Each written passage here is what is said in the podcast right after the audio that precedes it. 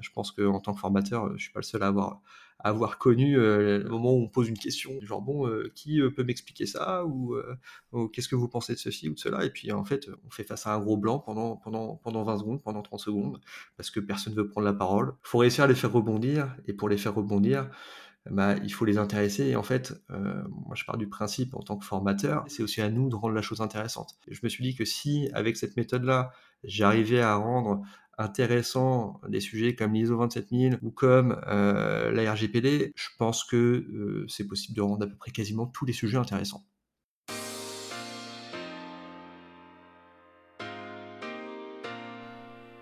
Bienvenue dans le podcast Formation Innovation, le podcast qui vous permet de passer un moment en compagnie d'experts de la formation.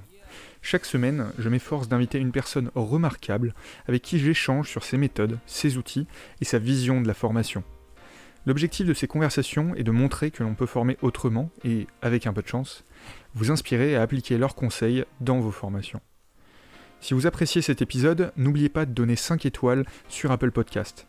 Je lis tous les commentaires et c'est ce qui permet au podcast de continuer à exister. Vous retrouverez les outils, livres, personnes et autres sujets évoqués pendant le podcast sur formation-innovation.com. Bonjour Valérian, merci d'être présent aujourd'hui avec moi, comment ça va? Bonjour Elliot, euh, bah, merci de m'accueillir. Euh, écoute, euh, ça va bien, ça va même très bien. et toi? Super, bah écoute, top. Est-ce qu'on pourrait commencer l'épisode par te présenter, s'il te plaît? Oui, bien sûr. alors, pour, pour expliquer, donc moi je suis Valérian Castel, je suis ingénieur informatique de formation. J'ai commencé ma carrière sur le technique, globalement, j'ai été euh, architecte télécom, sécurité, réseau. Bref, j'ai fait beaucoup, beaucoup, beaucoup, beaucoup, beaucoup de technique. Euh, de fil en aiguille, en fait, euh, ce qui s'est passé, c'est que j'ai été le dernier niveau, le dernier niveau d'expertise dans le cadre de projets qui avaient été vendus. Donc très souvent, je me retrouvais effectivement à débugger des choses qui n'avaient pas été forcément bien définies. J'ai donc finalement euh, migré vers le Luxembourg et eu beaucoup d'expérience sur la partie avant-vente, parce qu'en fait, je me disais que mon expertise, elle allait mieux servir avant de vendre des projets, en définition des besoins, notamment pour pouvoir euh, éviter que, que ce cas de figure qui, se répétait encore et encore euh, perdure dans le temps. Euh, voilà, et puis, puis finalement, ça, ça fait, j'ai fait ça pendant une dizaine d'années. J'ai été en parallèle formateur puisque finalement, moi ce que j'aime bien, c'est partager aussi ce que je connais, ce que j'ai appris, les expériences finalement qui, qui m'ont forgé aussi bien d'un point de vue technique que d'un point de vue managérial. Et puis, et puis finalement, bah donc, je suis intervenu dans, dans, plusieurs écoles diverses et variées, principalement des écoles d'informatique, bien évidemment, et sur plein de sujets, des sujets techniques et des sujets moins techniques. Euh, notamment du management de la sécurité, puisque finalement, euh, à la, alors à la fin de ma carrière à Luxembourg, avant d'arriver de, chez Terra Campus, dont on parlera après, euh, j'étais donc manager de la sécurité, notamment pour les institutions européennes, ce qui m'ont, ce qui m'a apporté énormément de, énormément de matière aussi d'un point de vue organisationnel, d'un point de vue management, et puis, et puis remettre un petit peu l'humain au, au centre de tout ça finalement. Et donc du coup, j'ai fait aussi de la formation euh, dans le cadre euh, dans le cadre de tout ce qui est euh, certification ISO et autres, ce qui est très intéressant, mais qui, peut être et soyons honnêtes. Ah, tu, trouvais ça intéressant, toi Barbant, voilà, c'est ce que j'allais dire. C'est barbant en fait. Mais le challenge, c'est de le rendre intéressant. Et, et, voilà. Et c'est vrai que quand j'ai commencé à donner les formations autour de ça, je me suis rendu compte que c'est dur de rendre un sujet comme l'ISO euh, sexy, quoi. que ça puisse être euh, effectivement euh, intéressant pour, pour les personnes qui, qui écoutent et qui suivent la formation.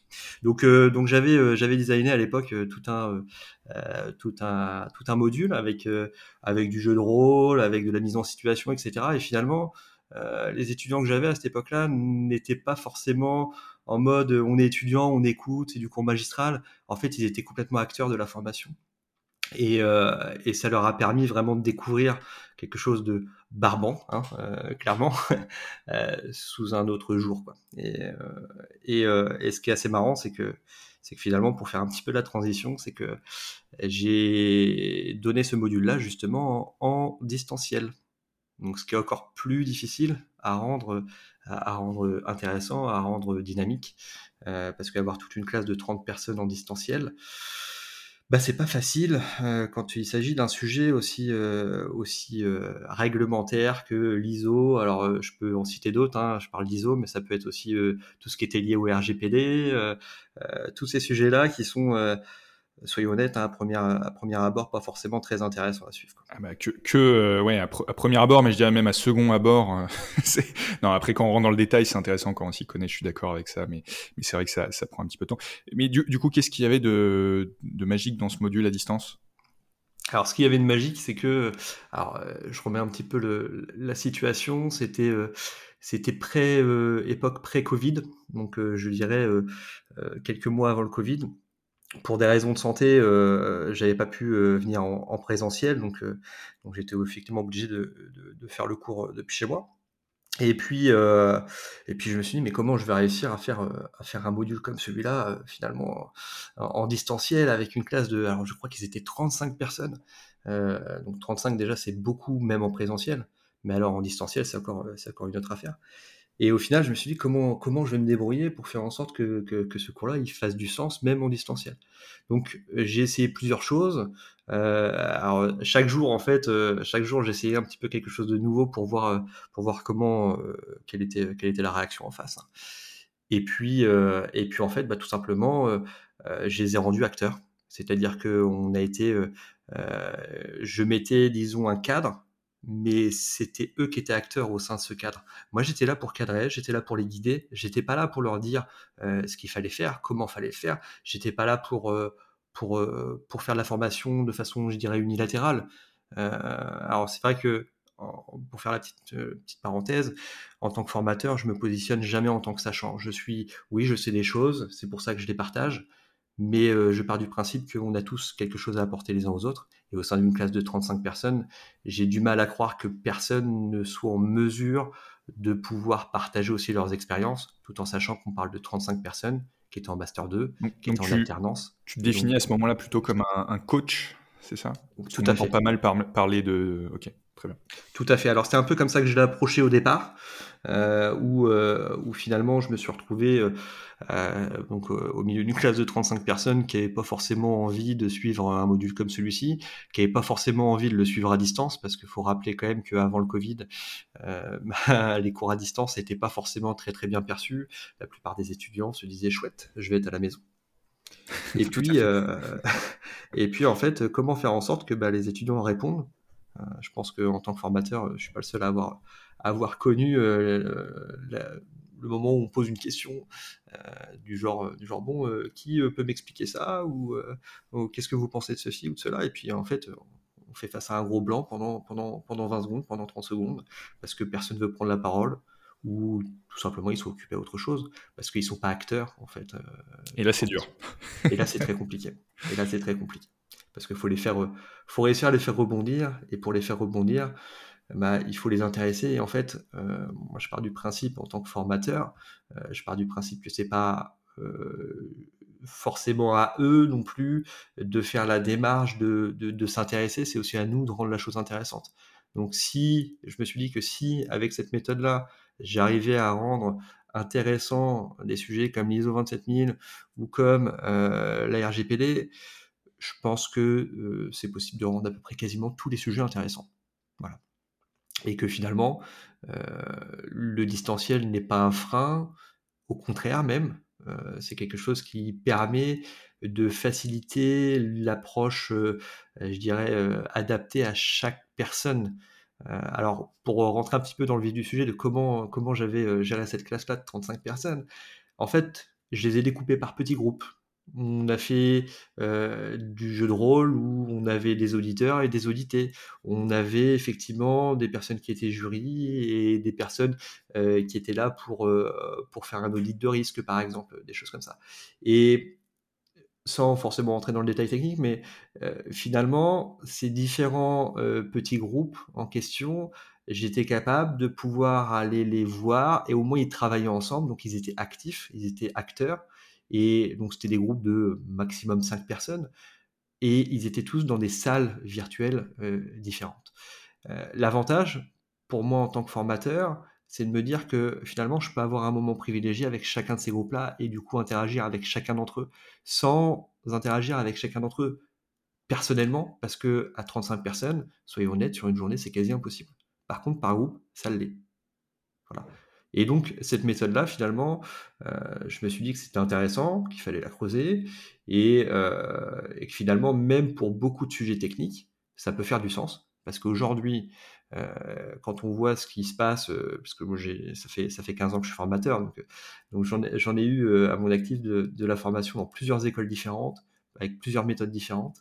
Et en fait, la journée entière de cours magistral, c'est quelque chose qui est très difficile pour l'étudiant qui est en face de nous. C'est vraiment, l'étudiant se pose sur sa chaise, il écoute, au début il prend des notes, mais soyons honnêtes, au bout de 20 minutes, 30 minutes, il déconnecte. Et ça, on ne peut pas lui en vouloir. On peut pas lui en vouloir. On peut pas s'attendre à avoir une personne qui écoute pendant 7 ou 8 heures assis sur une chaise. Ça me paraît, juste aberrant qu'en 2023, on a encore, on a encore des conceptions comme celle-ci. Mais voilà, moi, ce que je voulais faire à cette époque-là, c'était de proposer quelque chose de, de différent là-dessus. Donc, fast forward, tu, tu, arrives à, à créer Terra Campus, n'est-ce pas? Voilà. Comment comment t'en es arrivé là concrètement? Alors, euh, concrètement, il y, a eu, euh, il y a eu deux choses qui ont été déclencheurs. Euh, la première chose, c'est que, comme je l'expliquais, j'ai été formateur dans plusieurs écoles. J'ai rencontré des étudiants qui avaient des, des situations, alors je dirais difficiles, c'est pas si difficile que ça, mais particulières, qui les obligeaient parfois à faire une heure, une heure et demie, deux heures de transport le matin, le soir, et en fait, euh, ben, c'était le, c'était le, plus gros de leurs problèmes chaque jour.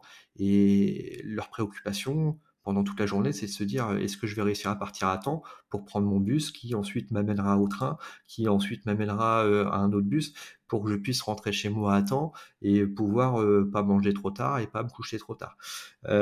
et quand la préoccupation elle est là au sein de l'étudiant, euh, bah, la préoccupation, elle n'est pas ailleurs et il n'est pas disponible, euh, je dirais émotionnellement, pour euh, la formation.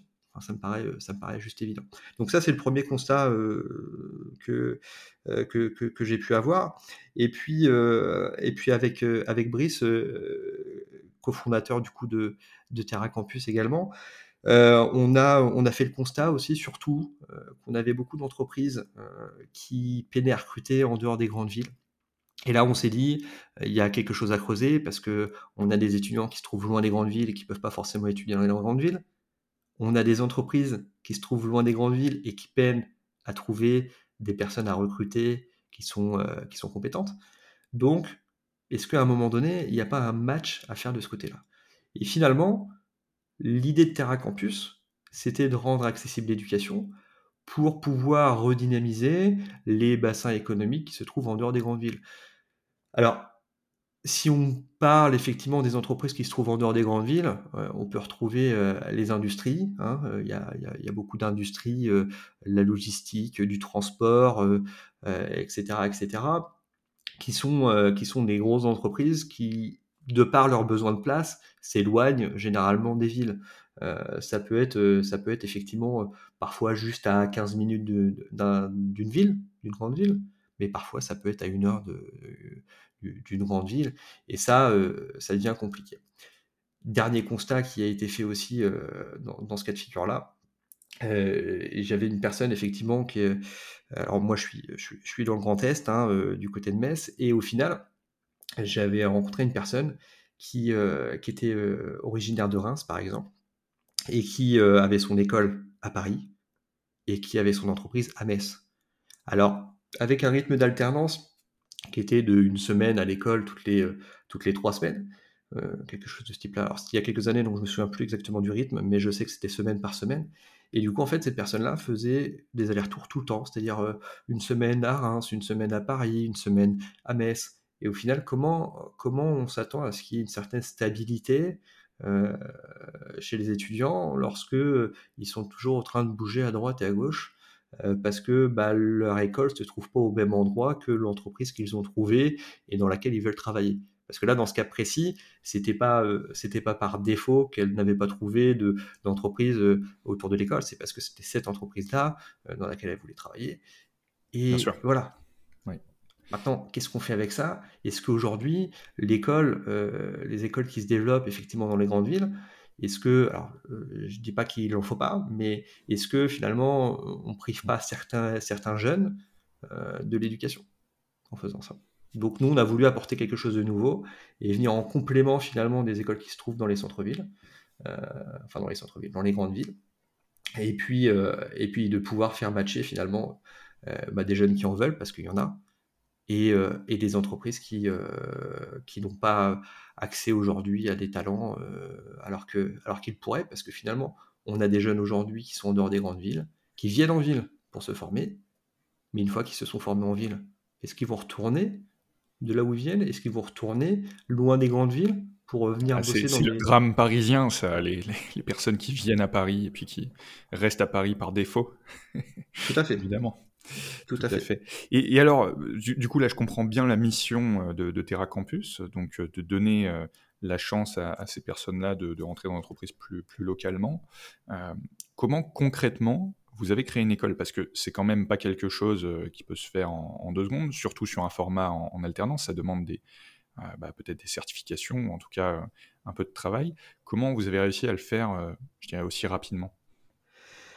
Alors, euh, c'est une, c'est une très grande et vaste question, mais très intéressant effectivement. comment, comment on en est arrivé là et, et, comment on a réussi à construire effectivement Terra Campus alors, pour commencer le début, euh, quand on a imaginé Terra Campus, on a imaginé Terra Campus en se disant euh, on veut une école effectivement euh, qui se veut accessible partout et euh, à la fois euh, on veut une école où les étudiants se côtoient, où il y a une vraie, je dirais une vraie, une vraie unité, une vraie synergie au sein de l'école. Et, et, ça, c'était pas facile, pas facile à construire. Alors, avec Brice, on avait réfléchi un petit peu à la question et on s'est dit comment, comment on va partir de, de zéro, hein, clairement. On a effectivement notre expérience euh, technique, je dirais, puisque euh, ça c'est intéressant puisqu'on est quand même dans le domaine de l'informatique. Hein. Euh, et et euh, finalement, on avait aussi notre, notre, notre réseau dans l'éducation puisqu'on est tous deux formateurs depuis, depuis longtemps, donc on connaît aussi ouais. beaucoup d'autres formateurs qui ont, qui ont, rencontré les mêmes, les mêmes cas de figure que nous. Et, effectivement, moi, je me suis posé la question, mais comment, euh, comment on en arrive là? Parce que c'est, euh, on est quand même en France. On sait très bien que euh, aujourd'hui, créer un organisme de formation en France, c'est pas forcément la, tâche la plus aisée. c'est très administratif. Il faut déjà créer une structure. Il faut effectivement être enregistré auprès de la DRITS, enfin de la Direct. Enfin, ça s'appelait la Direct à l'époque. La direction régionale, euh, je sais plus l'acronyme exact en tête. Bon, euh, ça, ça, a peu d'importance. voilà, euh, mais en tout cas, euh, une fois qu'on est enregistré là, c'est bien beau, hein, on est organisme de formation officiellement, mais c'est pas pour ça qu'on peut délivrer des titres de type, de type Bac plus 3 ou Bac plus 5, chose qu'on voulait absolument. Ouais. Parce qu'aujourd'hui, on a peu de jeunes qui vont aller se former dans une école si effectivement à la sortie, ils n'ont pas un titre ah ouais. certifié, une certification quelle qu'elle soit.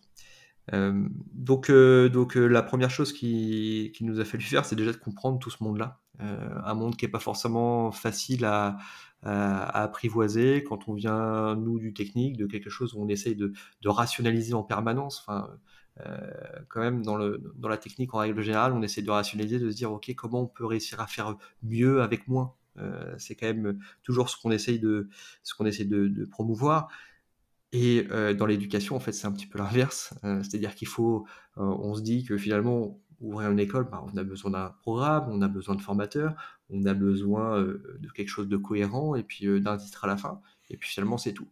Et bah non, en fait, c'est bien plus complexe que ça parce qu'il faut, il faut effectivement déjà avoir des titres reconnus par l'État. Ces titres, on peut pas les avoir quand on est, quand on a un jeune organisme de formation.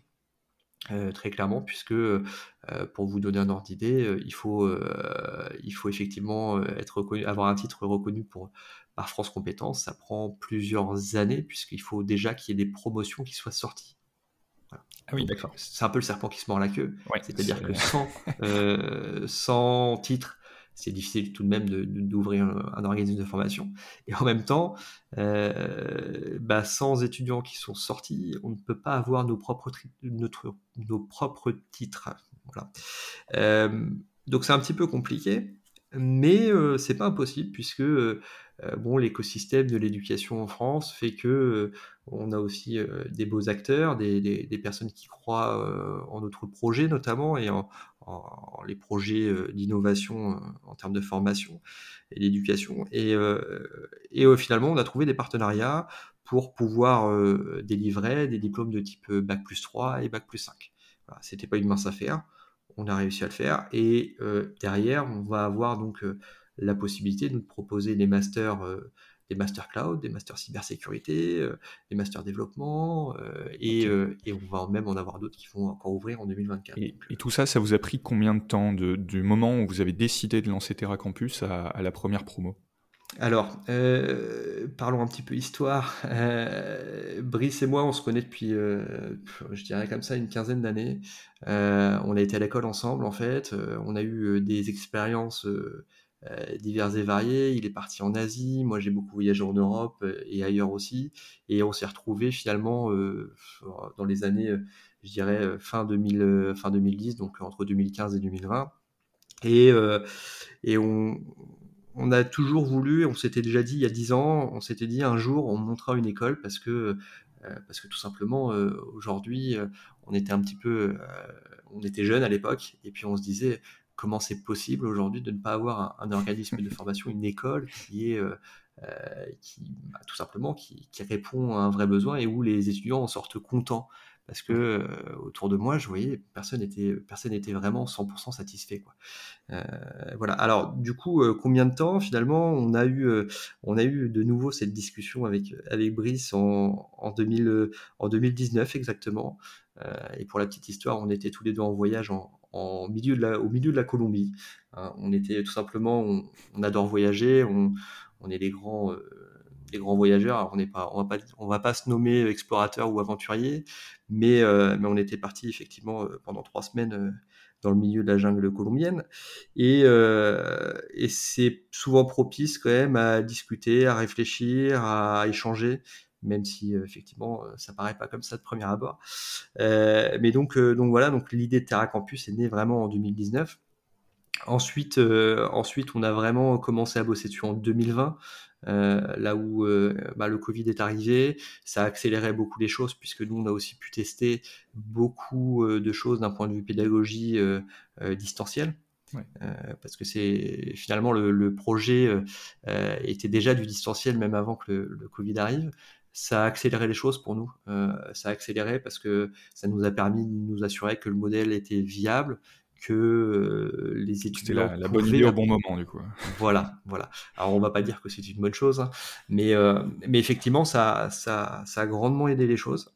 Et puis, euh, et puis euh, bah, fin 2020, euh, on s'est dit, bon, bah voilà, c'est le moment de se lancer. Fin 2020, on commençait à avoir la trame, on avait, on avait déjà choisi ce nom Terra Campus qui, qui, nous ressemble, qui ressemble finalement à ce qu'on voulait construire, c'est-à-dire une école où on pouvait apprendre de partout, y compris dans la forêt. Il suffit de voir notre, notre site internet pour le voir. Hein, avec, euh, c'est, un jeune avec un ordinateur euh, qui se trouve devant sa tente. Hein. c'est, un petit dessin, mais c'est très, euh, c'est très, très parlant pour nous parce que c'est, c'était un petit peu ça l'idée de se dire aujourd'hui on a la technologie pour le faire et finalement pourquoi pas? Pourquoi pas pouvoir être en capacité d'apprendre même si on a envie d'être ailleurs, même si on a envie d'être en déplacement, même si on a envie de, de voyager, de découvrir le monde en même temps, finalement. Pourquoi pas après tout? euh, donc ça, c'était euh, effectivement donc 2020 qu'on a commencé à, statuer sur, sur l'école et sur comment, euh, comment on voulait construire Terra Campus. Et 2021, on a fait notre, notre, première, rentrée en, notre première rentrée en octobre 2021 exactement. qui a été un petit peu sportive, parce que forcément, hein, quand, on, quand on se lance, on est tellement la tête dans le guidon que au moment de la rentrée, on on sait pas, on sait plus bien si tu, as oublié plein de choses la première fois, c'est normal. Ouais, c'est ça, c'est ça. On, ne sait plus. est-ce qu'on a pensé à tout? Est-ce que est-ce qu'il y a des choses qu'on a, euh, qu'on a oubliées? Est-ce que euh, est-ce qu'on a fait ça bien? Est-ce qu'on a bien pensé à toute la partie administrative? Parce qu'on est en France tout de même et que c'est, euh, toujours très très lourd, hein, la partie administrative, surtout avec. Et, quand et alors, comment vous êtes équipé? Parce que vous êtes un, organisme vachement récent, super moderne. Est-ce que vous avez des, des, fonctionnements particuliers pour mieux gérer votre organisme, pour que vous soyez plus serein là-dessus? Alors, je vais parler de la première année déjà, parce que finalement, euh, la première année, quand on s'est lancé, on s'est lancé euh, en se disant on va faire des classes virtuelles. Euh, on a accès, comme tout le monde le connaît, à Microsoft Teams notamment. On voulait un petit peu cadrer ça, et puis parce que c'est ce que tout le monde utilisait sur la période de Covid, on va cadrer ça effectivement autour, autour de cet outil qui est, qui est Microsoft Teams. et puis ça, ça a duré sur la première année. Et sur la première année, on s'est rendu compte qu'en fait, c'est bien, ça répond à plein de besoins, mais c'est trop formel. On n'a pas cette proximité avec les étudiants. Et ça, euh, ça c'est quelque chose qui nous a euh, beaucoup manqué. Aujourd'hui, on a basculé sur, euh, sur une autre solution que, que beaucoup connaissent aussi, qui s'appelle Discord. la volonté d'aller vers Discord, elle est simple. C'est que finalement, au sein de Discord, en tant que tel, on a des salons virtuels, euh, des salons vocaux virtuels, euh, dans lesquels on peut rester toute la journée. On peut créer un environnement qui s'appelle le bureau de Valérian, euh, dans lequel je suis, et un étudiant peut venir me parler à n'importe quel moment de la journée. Et ça, c'est cette proximité qui existe sur un campus en physique, qui est parfois un petit peu difficile à reproduire en, virtuel. On a des étudiants qui, qui osent venir nous trouver, et il y en a d'autres qui n'osent pas. Mais pour ceux qui n'osent pas, il faut qu'on leur laisse la porte ouverte. Est-ce que vous avez essayé euh, d'autres solutions? Parce que, par exemple, nous, chez EduSign, on utilise euh, Gather Town, donc qui permet de faire des bureaux virtuels, littéralement. Je sais qu'il y a aussi Global, par exemple, une EdTech française qui permet de un peu répliquer ça. Qu'est-ce qui fait que Discord a été le choix? Alors aujourd'hui, on n'a pas forcément regardé les outils qui étaient, euh, enfin on a, on a regardé les outils qui étaient effectivement spécialisés dans, le, euh, dans cette notion un peu de, de téléprésentiel pour reproduire des bureaux virtuels. Euh, on en a vu effectivement pas mal. néanmoins, il y a eu un débat qui nous a animés pendant longtemps et même avant Terra Campus. au, moment, au moment du Covid notamment, quand, quand j'étais formateur, il y avait beaucoup d'étudiants qui euh, disait ouais est-ce qu'on peut pas euh, faire cours plutôt sur Discord? Parce que Teams euh, ça rame Teams la qualité c'est pas votre population était déjà habituée à Discord en fait voilà tout à fait. et là on s'est dit mais en fait nous ce qu'on veut c'est rendre accessible l'éducation. Donc c'est pas on va pas utiliser un énième produit où les étudiants vont devoir l'installer et dans lequel ils vont pas se sentir chez eux. Nous ce qui nous intéresse c'est qu'ils se sentent qu'ils se sentent vraiment à l'aise avec nous. euh, qui se sentent comme à la maison finalement. Euh, puisqu'ils sont à la maison normalement. Euh, et puis, et puis bah, dans le cadre de Discord, c'était déjà un peu le cas. La plupart utilisent déjà Discord tous les jours. Alors c'est sûr que c'est pas sur, sur notre serveur Discord qu'ils vont, qu'ils vont aborder tous les sujets qu'ils abordent en, privé quand ils jouent, etc. Ils peuvent le faire aussi. ça arrive d'ailleurs qu'on fasse, il n'y a pas très très longtemps, on a fait une, petite soirée euh, où on a fait de la cybersécurité, des choses comme ça. Euh, c'était de façon complètement informelle. Hein, euh, il y avait une volonté des étudiants de faire ça. Hop, on s'est tous connectés sur Discord et puis, et puis voilà. Et puis on a fait ça de façon simple. Quoi. Donc une vraie proximité qui est donnée en partie au moins par, par cet outil, mais je suis sûr que c'est aussi par vos, vos, personnes, parce que tout le monde ne ferait pas ne ferait pas ça le soir. est-ce, qu'on peut parler d'un, sujet? Parce que moi, il y, a quelque chose qui m'intrigue quand même, c'est qu'on est sur euh, une école donc à distance, en tout cas en bonne partie à distance, sur des personnes qui sont euh, dans l'informatique, donc a priori euh, qui, aiment bien les, PC et rester chez eux aussi, donc ça correspond bien. Et pourtant, vous proposez des bivouacs. Est-ce que tu peux m'en parler un petit peu? Bien sûr, bien sûr. C'est vrai que comme je le disais, euh, euh, nous on est un peu, euh, on a, on a un sang un peu aventurier avec Brice et, et on avait toujours cette idée-là de se dire, on devrait trouver un équilibre entre le côté où on est à distance et le côté aussi où on se voit. On n'imaginait pas faire une rentrée à un moment donné sans voir tous les étudiants et sans que eux puissent se voir et apprendre à se connaître. Il y a plusieurs facteurs là-dedans. Le premier facteur, c'est que tout simplement, si on veut pouvoir, si on veut faire fonctionner du distanciel, il faut que les étudiants apprennent à se connaître. Et force est de constater que ceux qui ne se voient jamais peuvent créer du relationnel, mais ça prendra plus de temps, c'est plus difficile. Là où euh, des étudiants qui viennent pour un an, pour un bachelor par exemple, c'est compliqué. En un an, euh, si on ne fait pas de présentiel du tout, s'ils ne se voient pas du tout, ils vont pas forcément euh, se parler entre eux, ils vont pas forcément apprendre à se connaître parce qu'ils ont déjà leurs amis. On est sur, un, sur, une formule en distanciel, donc ça peut être vite compliqué. Ce qu'on a fait chez Terra Campus, c'est que on a voulu faire un mode hybride, c'est-à-dire d'avoir effectivement du distanciel, mais pas que. Euh, pouvoir proposer aux étudiants de se retrouver. Alors c'est pas proposer puisque finalement ça fait partie de la formation. Euh, c'est-à-dire que en début d'année, par exemple, ils se retrouvent tous dans un lieu euh, qui va être différent à chaque fois, à chaque, chaque édition. Et, et, ce moment-là, alors là, par exemple, le, dernier, on est parti deux semaines en, Espagne, par exemple. ces deux semaines-là, c'est deux semaines durant lesquelles ils vont être ensemble je dirais quasiment 24 heures sur 24, puisqu'on est dans un gîte, on est dans un endroit où il y a des dortoirs, on est dans un endroit où euh, il faut préparer à manger, il faut faire le ménage, il faut apprendre à vivre ensemble, il faut apprendre à faire avec les différences des uns et des autres. Il faut, en bref, euh, il faut développer son savoir-être, son savoir-vivre. Et on pense que c'est des choses qui sont essentielles aujourd'hui dans le monde en entreprise. Euh, et qui malheureusement sont difficiles à apprendre en distanciel ou dans un cadre un peu plus traditionnel, parce qu'il n'y a pas forcément de, de moments finalement où les jeunes partagent entre eux. là où finalement, sur deux semaines comme ça, à temps complet, partagent plein de choses. Ils partagent des moments où ils sont contents, des moments où ils le sont moins. Tout va beaucoup plus vite. Euh, finalement, euh, les amitiés se forment plus vite, euh, mais aussi les, problèmes peuvent aussi arriver beaucoup plus vite. Donc, il faut qu'on soit beaucoup plus réactif si jamais il y a des, choses qui pointent le bout de donc, donc voilà, et ces bivouacs, en fait, c'est. Alors, nous, on a appelé ça des bivouacs pour garder l'esprit montagne, l'esprit nature. Ces bivouacs, c'est l'occasion en fait pour les étudiants de donc de passer deux semaines déjà pour apprendre à vivre ensemble, mais aussi pour euh, renforcer donc l'esprit d'équipe. Donc on passe effectivement plusieurs jours à faire des activités qui ne sont pas forcément liées à l'informatique, mais qui permettent le développement personnel euh, de chacun d'entre eux, mais aussi euh, le développement du groupe en tant que tel.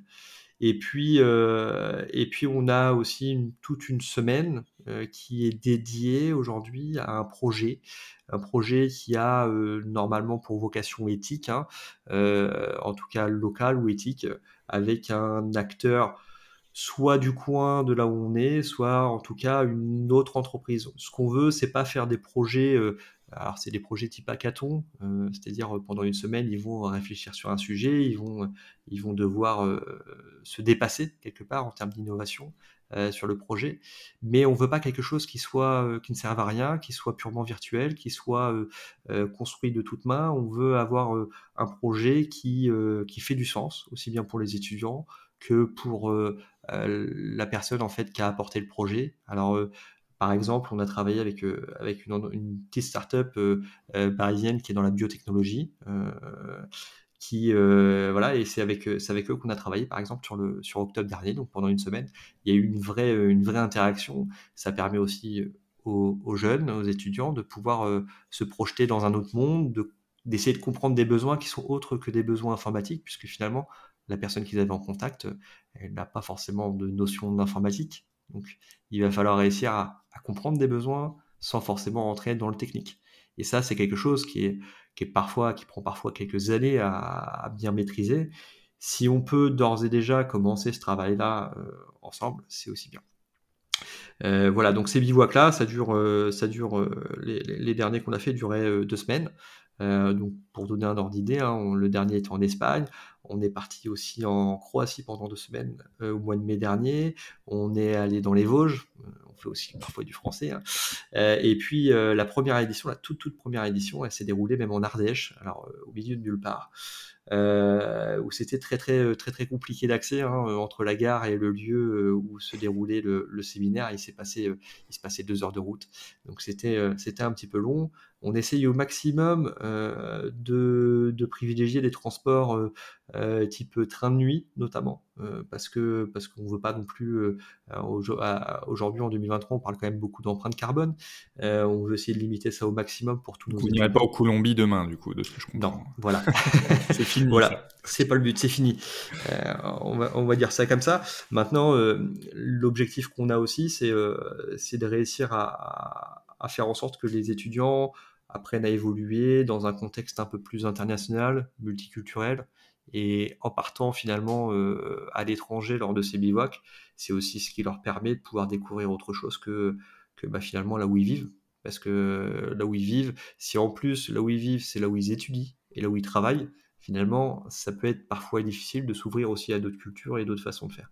Et, euh, et voilà, c'est aussi, euh, c'est aussi pour ça qu'on a qu'on avait construit ce système, ce système de bivouac. Génial. Voilà.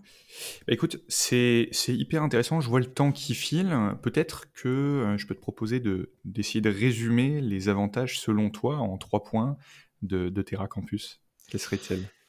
Bien sûr, on peut, on, peut, on peut résumer ça en trois points. Euh, alors chez Terra Campus, on, a, on est une école en distanciel. Le premier point, c'est que euh, on est sur du distanciel synchrone, c'est-à-dire qu'on est avec un vrai formateur. On n'est pas sur des vidéos euh, purement enregistrées que l'étudiant va regarder toute la journée. Donc on rend finalement euh, l'étudiant acteur. Ça c'est donc le premier point. Le deuxième point, c'est que euh, on, veut absolument rendre accessible l'éducation partout, notamment non pas que pour les étudiants, mais aussi pour les entreprises. Et surtout pour les entreprises, parce que finalement, former des étudiants aujourd'hui, s'il n'y a pas forcément de demande auprès des entreprises, ça n'a pas de sens il y a une vraie demande. voilà, euh, aussi bien d'un point de vue territoire que d'un point de vue, euh, euh, d'un point de vue compétence, en fait, l'un et l'autre. Tout à fait.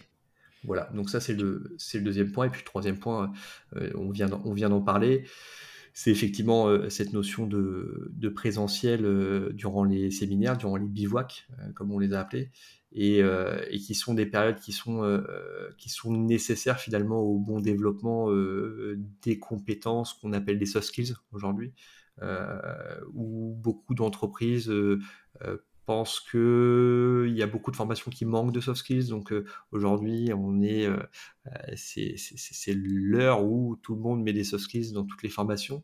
C'est bien, mais je reste persuadé que apprendre des soft skills de façon formation, en mode il y a un formateur qui vous explique ce que c'est des soft skills, ça n'a pas de sens. Il faut le vivre en fait.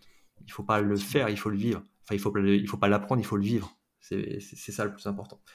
Euh, moi, ce que je vois, hein, c'est que donc il y a, y a, cette volonté d'utiliser la technologie, mais à bon escient, non pas pour remplacer l'humain, mais plutôt pour l'augmenter, euh, et faire en sorte que, que les apprenants aient une meilleure expérience et puis ressortent avec plus de compétences, et beaucoup plus de sens, très probablement de la formation euh, également. Ok, ben, écoute, c'est hyper intéressant. ce que je te propose, c'est tout de même de passer aux questions de la fin. Est-ce que tu, tu es prêt pour ça? Bien sûr. Très bien. Avec plaisir. La formation dans 10 ans, pour toi, c'est quoi? Un grand sujet. Euh, la formation dans 10 ans, alors euh, euh, je vois effectivement quelque chose qui, se dessine. depuis toujours, on a été sur des formations type 5 ans, post-bac, etc., quelque chose d'un peu lourd. C'est quelque chose, je pense, à mon sens, qui va, qui va disparaître dans les 10 années à venir. Euh, pour, euh, pour se transformer vers une formation qui sera plus euh, au long de la carrière, vraiment au, fur et à mesure, qui sera, qui sera adapté en fonction de ce que la personne veut développer aussi comme compétence. Et alors, je reste convaincu, et, et, je sais qu'en disant ça, je vais pas forcément me faire que des amis, mais je reste convaincu que le contenu euh, sera plus le cœur de la formation. Le contenu sera, sera une brique, mais une brique qui permettra euh, euh, effectivement d'aller au-delà. à l'heure de l'intelligence artificielle, on en parle de plus en plus aujourd'hui. Bien sûr. Je, reste persuadé que le contenu sera un moyen pour apprendre. Pour, pour, pour développer une intelligence artificielle et que finalement la formation se résumera à tirer la valeur ajoutée de ce contenu et non pas uniquement tout, tout, tout, tout le contenu, de regarder des vidéos pendant 8 heures ou de lire des livres pendant, pendant des jours et des jours et des jours et des jours. nos métiers vont changer, l'éducation aussi, on n'a pas le choix. Donc, il est clair que tu es dans le sens de l'histoire. Hein. Si on regarde l'essor de l'apprentissage, donc le développement de l'action, hein, finalement, on essaie de projeter les étudiants beaucoup plus vite dans le concret de manière générale et, la formation continue qui, qui, va se développer avec euh, mobile learning, micro-learning, etc., qui permet d'apprendre en continu. Et également, effectivement, l'IA euh, qui va permettre d'avoir toutes les réponses en termes de contenu, mais après, il faudra contextualiser très probablement. tout à fait. Euh, donc, c'est effectivement, effectivement ce, qu'on peut imaginer, en tout cas, tout à fait. ce sujet. Est-ce qu'il y a une personne que tu suis dans l'univers de la formation? Alors, euh, alors je ne suis pas une personne en particulier, euh, et encore moins dans l'univers de la formation. Alors, je vais t'expliquer pourquoi. Euh, parce que, alors déjà, je, moi, je, viens du technique à la base, donc je, reste, je reste fidèle, je dirais, un peu à mes valeurs. L'éducation reste... J'adore l'univers de la formation, mais pour moi, ça reste un moyen avant tout d'aider des jeunes ou des moins jeunes et euh, des entreprises à atteindre ce qu'ils ont besoin. C'est un moyen d'accompagner les entreprises. Donc pour moi, c'est pas, ça va pas être euh, des personnes dans la formation que je vais suivre, mais plutôt des personnes euh, dans les entreprises. C'est des entreprises que je suis, c'est des histoires de start-up, c'est des histoires de, de, de, grosses entreprises qui peinent à recruter, et c'est d'essayer de, comprendre d'un point de vue, d'un point de vue totalement euh, je dirais, en termes de, recrutement, euh, d'emploi. Et pour moi, c'est ça le, cœur du problème aujourd'hui. On parle d'éducation, mais l'éducation, euh, c'est juste un moyen, quelque part, de combler un problème qu'il y a aujourd'hui sur le marché du travail. c'est bien pour les jeunes qui puissent effectivement développer des compétences, et les moins jeunes, hein, parce que je parle toujours de jeunes, mais il n'y a pas que des jeunes. et, voilà, je pense que je pense qu'aujourd'hui, moi, je je ne suis pas une école en particulier ou une personne en particulier dans le milieu de la formation, mais je dirais, je suis l'écosystème en règle générale et plus l'écosystème des entreprises, parce que c'est c'est à ça qu'on répond finalement quand on travaille dans l'éducation supérieure. c'est à ça qu'on répond. On n'est pas, on cherche pas à répondre à autre chose, mais principalement à ça. Alors je me doute un petit peu de la réponse, mais est-ce que tu as un outil que tu recommandes? Euh, un outil que je recommande. Alors j'en ai plusieurs, euh, j'en ai plusieurs, mais effectivement, euh, je dirais Discord. C'était celui-ci, j'imagine que tu. C'était celui auquel je pensais, oui, effectivement. Mais si tu en as un, autre, je prends également. Alors, ça va te paraître étrange comme outil. C'est pas vraiment un outil, mais je dirais que pour moi, c'est un accélérateur. c'est Spotify ou en tout cas de la musique en règle générale. Génial, ok. pour moi, c'est essentiel. Comment? Est-ce que tu as une playlist favorite à nous partager? Euh, beaucoup. Je suis, j'écoute, euh, j'écoute euh, tout, mais quand je dis tout, c'est vraiment tout. j'écoute aussi bien. Alors, ça dépend dans quel dans quel état d'esprit, mais pour travailler, je suis beaucoup sur des playlists qui vont être plutôt calmes, que ce soit du classique, que ce soit du de, de, l'électro plutôt chill, du lofi, des choses des choses calmes, mais ça peut être aussi des choses un peu plus rock. voilà, j'ai vraiment tout en fait dans mes playlists et ça dépendra du, ça dépendra du, de l'état d'esprit, je dirais, et de ce que je dois faire. Et, et, mais ça, par contre, je reste, je reste persuadé depuis toujours que, que la musique, c'est quelque chose de, de, très important pour, se, pour aider à se focaliser sur un sujet et, et peut même aider à l'apprentissage. J'en reste, reste convaincu. Très bien. Est-ce qu'il y a un livre que tu recommandes ou que tu as sur ta table de chevet? Alors, je n'ai pas un livre en particulier. Euh, je lis pas mal de livres. Euh, il y en a beaucoup sur le développement personnel, mais là, j'en recommanderais pas un particulièrement parce que c'est, euh, je les lis plus par curiosité qu'autre chose. Qu'est-ce que tu lis actuellement alors? Alors actuellement, actuellement je, ces dernières semaines, c'est vrai que j'ai pas spécialement lu le livre en tant que tel, euh, mais les derniers en date euh, sont souvent des récits plutôt d'aventure. Euh, je pense notamment aux aventures qui sont qui, 1, 2, 3, 4, les livres notamment de Kylian Jornet ou de Mike Horn, parce que au-delà de l'aspect en fait aventure, alors c'est sûr qu'il y a une il y, a, une grosse contextualisation, mais il y, a aussi, euh, il y a aussi une façon de faire, il y a aussi des choses qui sont intéressantes à reprendre parce que finalement, c'est euh, ni plus ni moins des, fonctionnements que l'être humain a et que l'être humain va avoir aussi bien dans l'apprentissage de tous les jours, parce que euh, faire une aventure et traverser un pays sans aide, sans rien, c'est aussi ça. Ou aller gravir des montagnes, c'est aussi ça. C'est aussi se dire, j'en suis pas capable. Et une fois en haut, se dire, ah oui, j'en suis capable, mais j'ai fait que la moitié alors que je pensais que c'était la fin. Et, toutes ces choses-là, je pense que c'est c'est super utile effectivement de, de, se rendre compte de ça. Et alors, je vais essayer de pas prendre trop de temps, mais petite petite parenthèse sur le dernier sur le dernier bivouac, on est parti faire une randonnée de, 10 km avec tous nos étudiants et avec beaucoup de dénivelé. Donc on est monté on est monté dans les Pyrénées. Et, et, la plupart des étudiants ne s'en pensaient pas capables et se disaient que c'est pas possible, ils n'y arriveront pas. Au final, tout le monde a réussi, sans aucun problème en vrai. On est redescendu et tout le monde était content d'avoir réussi à atteindre quelque chose qu'il ne pensait pas possible. Et, je dirais que finalement, la crainte de beaucoup de gens, c'est de, de, se dire j'en suis pas capable. Donc comme je n'en suis, je pense ne pas en être capable, je ne vais même pas essayer. Et ça, je pense que c'est une, c'est un blocage. C'est un bon message, hein, ça, d'arrêter de, d'arrêter peut-être de regarder d'ailleurs la montagne, mais de regarder le premier pas à faire finalement. Tout à fait. Et, ensuite de pouvoir enchaîner. Euh, mais c'est vrai sur, euh, sur probablement tous les sujets. Tout à fait. Où est-ce qu'on peut te trouver, Valérian? Euh, Alors, chez moi. Euh, sur la montagne. Non, euh, je pense que ta question relève plutôt des réseaux sociaux. Alors, euh, je te dirais LinkedIn, principalement LinkedIn. Je suis assez connecté.